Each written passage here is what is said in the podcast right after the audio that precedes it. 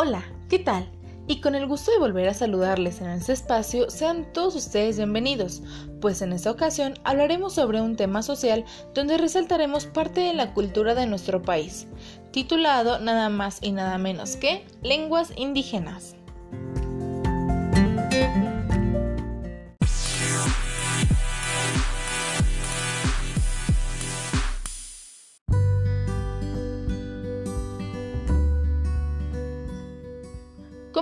Primeramente dando la definición de qué es una lengua indígena. Así que, para todos aquellos pueblos indígenas, las lenguas no son únicamente símbolos de identidad y pertenencia a un grupo, sino que también son vínculos de valores éticos nativos del territorio mexicano.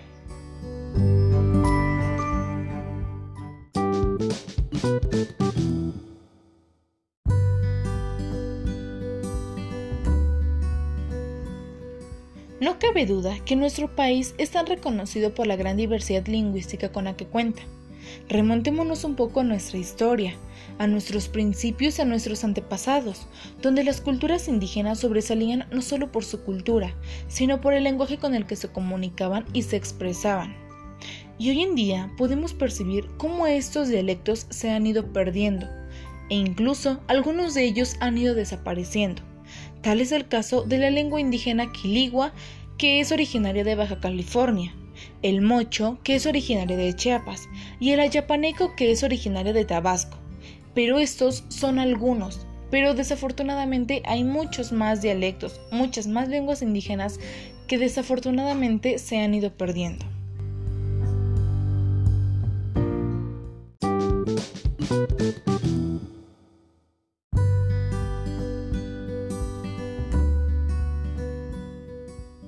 Justamente, las principales razones por las que hemos perdido nuestras lenguas indígenas día con día es principalmente por la exclusión social.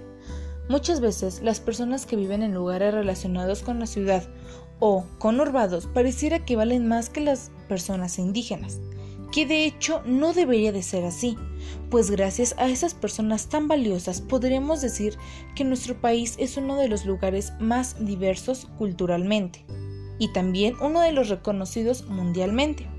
Por ello es de que no hay que despreciarlas ni mucho menos discriminarlas, porque al hacerlas de menos, a las personas indígenas les da pena desenvolverse o se cohiben al expresar, al dar a conocer su lengua nativa natal.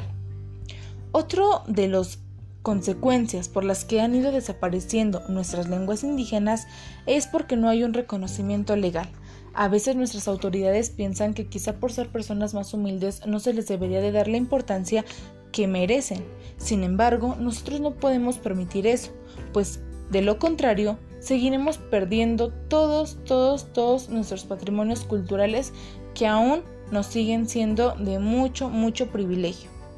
Y finalmente, otra de las causas por las que estas lenguas han ido desapareciendo constantemente es porque no se les da una eficiencia en los derechos humanos a todas estas personas indígenas que aún tienen el privilegio de su habla natal. Por ello es de que tenemos nosotros que aprovechar el que las tenemos ahora y no menospreciarlas, pues de lo contrario, ahora sí quedaremos sin ninguna lengua indígena quien las pueda seguir transmitiendo.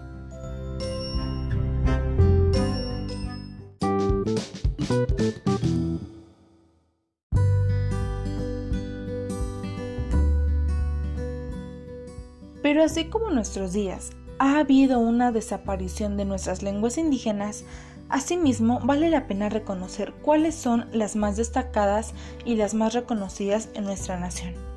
Primeramente se encuentra la lengua indígena náhuatl, con más de 1.500.000 hablantes. Le sigue la lengua indígena maya, con más de 780.000 hablantes. Después el mixteco, con más de 477.000 hablantes. Después el zapoteco, con más de 450.000 hablantes. Y finalmente el tzetzal, con más de 445.000 hablantes. Estas son las principales cinco lenguas indígenas más reconocidas y más habladas orgullosamente en nuestro México.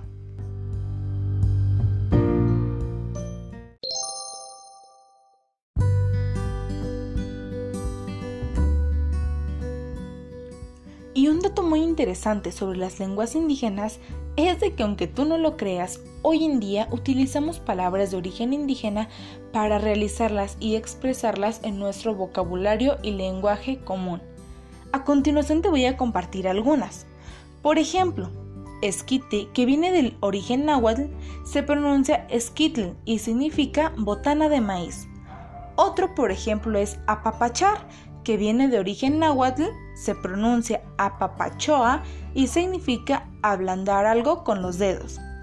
Otro, por ejemplo, es chocolate, que viene del origen náhuatl y se pronuncia chocolatl.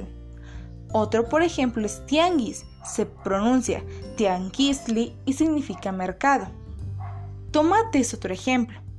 Se pronuncia tomatl y significa agua gorda. Otro, por ejemplo, es papalote, que se pronuncia papalotl y significa mariposa.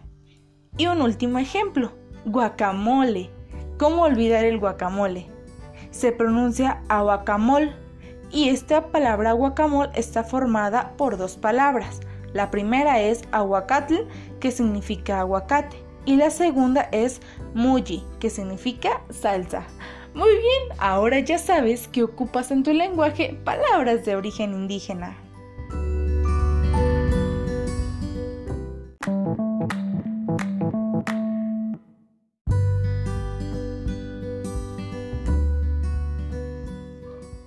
Y bueno, para ir finalizando con el episodio del día de hoy, no me puedo retirar sin antes mencionar que es muy importante que la sociedad de nuestro país revalorice el privilegio de conservar este invaluable tesoro que forma parte de nuestro patrimonio cultural.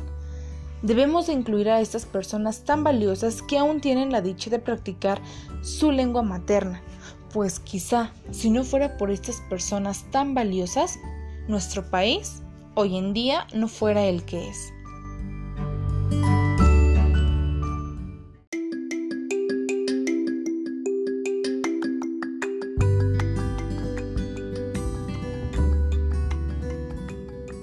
Y bueno, esto ha sido todo por el día de hoy.